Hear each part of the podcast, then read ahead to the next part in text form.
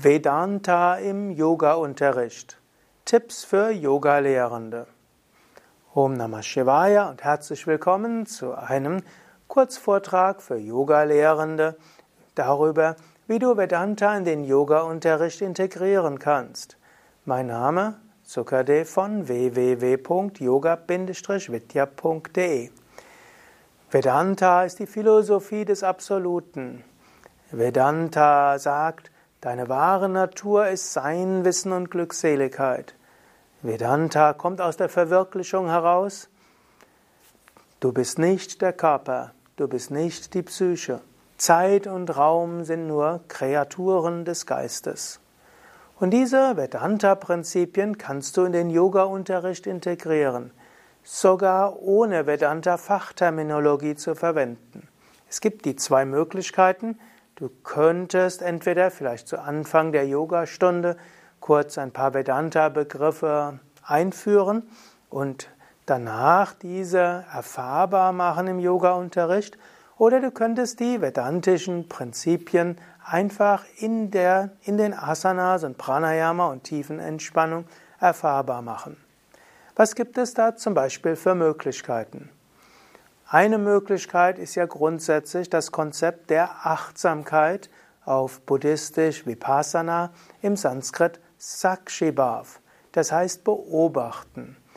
Der Übende, die Übende kann von, von Anfang bis Ende oder auch nur zu bestimmten Teilen der Yogastunden einfach beobachten.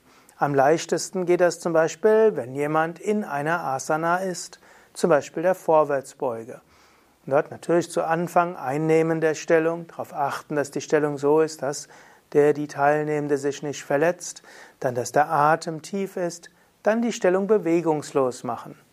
Und dann kannst du den Übenden, die Übende dazu veranlassen, den Körper zu spüren, Wahrnehmungen zu spüren und dabei nicht zu reagieren, nicht zu urteilen, analysieren, einfach nur spüren. Vielleicht aber auch den Atem spüren, Prana, die Energien spüren.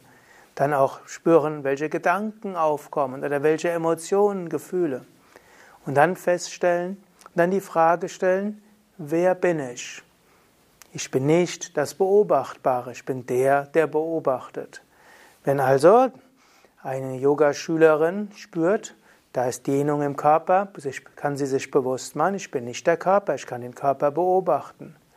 Wenn sie spürt, da kommt Prana, da gibt es ein schönes Pulsieren in den Händen oder die Wirbelsäule wird heiß oder das dritte Auge pulsiert, dann kann sie auch wieder sich darauf bewusst machen, ich bin nicht das Pulsieren, ich bin nicht das Prana, ich bin nicht die Hitze in der Wirbelsäule, ich bin die Beobachterin, der Beobachter. Und wenn Gedanken da sind, Wortgedanken, Bildgedanken oder auch Gefühle, bewusst werden, all das bin ich nicht. Und so bist du beim Vedanta-Konzept. Nach dem Beobachten, Sakshibhav, Neti Neti, nicht dies, nicht dies, Fragestellung, wer bin ich, Vichara, und dann schließlich Bewusstsein, Satchidananda Svarupaham, meine wahre Natur, Sein, Wissen und Glückseligkeit. Oder eben einfach sagen, Sakshi Aham, ich bin der Beobachter, immer gleich, nicht veränderlich. Auf diese Weise kannst du also die Achtsamkeit, Frage, wer bin ich, Nicht-Identifikation, Bewusstsein, wer man ist, alles miteinander verbinden. Und manchmal kann Teilnehmer, Teilnehmerin sich eben auch bewusst machen, Glück ist nicht von Äußerem abhängig. Auch wenn die Rückseite der Beine irgendwo zieht und Schmerzen verursacht, ist es möglich, das zu beobachten und sich dann zu spüren als Ananda, als Freude. Und egal welche Gedanken da sind, man kann sich davon lösen und sich erfahren als Freude. Und egal wie weit man kommt oder nicht kommt, dieses innere Gefühl des Glückes ist nicht davon abhängig. Das wäre Bewusstheit von Ananda dann gibt es auch Asanas, die besonders geeignet sind, oder auch Pranayama, Bewusstsein zu erweitern. Sich bewusst machen, ich bin Sat, unendliches Sein.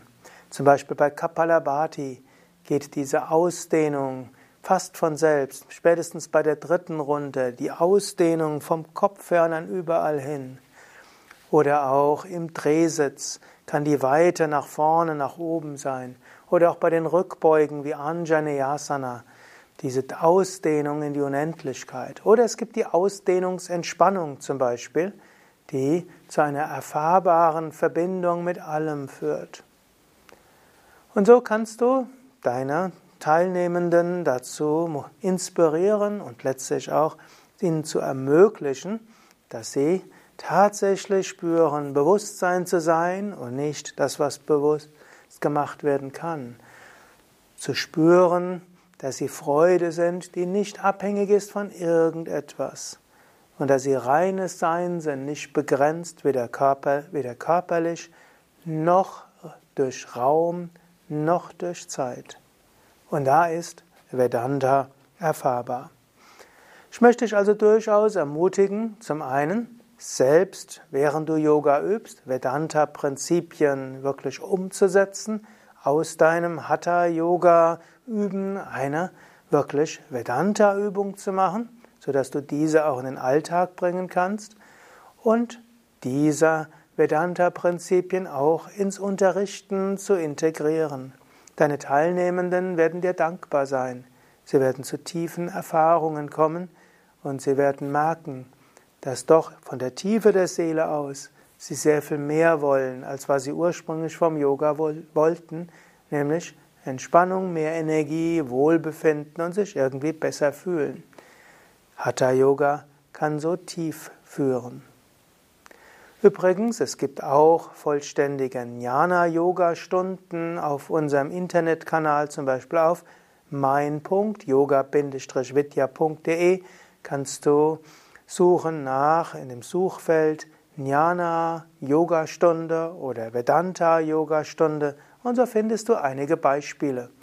Oder mach mal eine Vedanta Yoga Lehrer Weiterbildung mit und dort wirst du nicht nur lernen, in den Ashrams die Schriften und die Konzepte, sondern du wirst auch lernen, wie man hat Jnana Yoga Vedanta in den Yoga-Unterricht integriert. Ja, alles Gute. Mein Name Sukadev, Kamera Schnitt Nanda. Einige weitere sind damit beschäftigt, diese Videos und Audios hochzuladen und zu veröffentlichen. Alle Infos auf www.yoga-vidya.de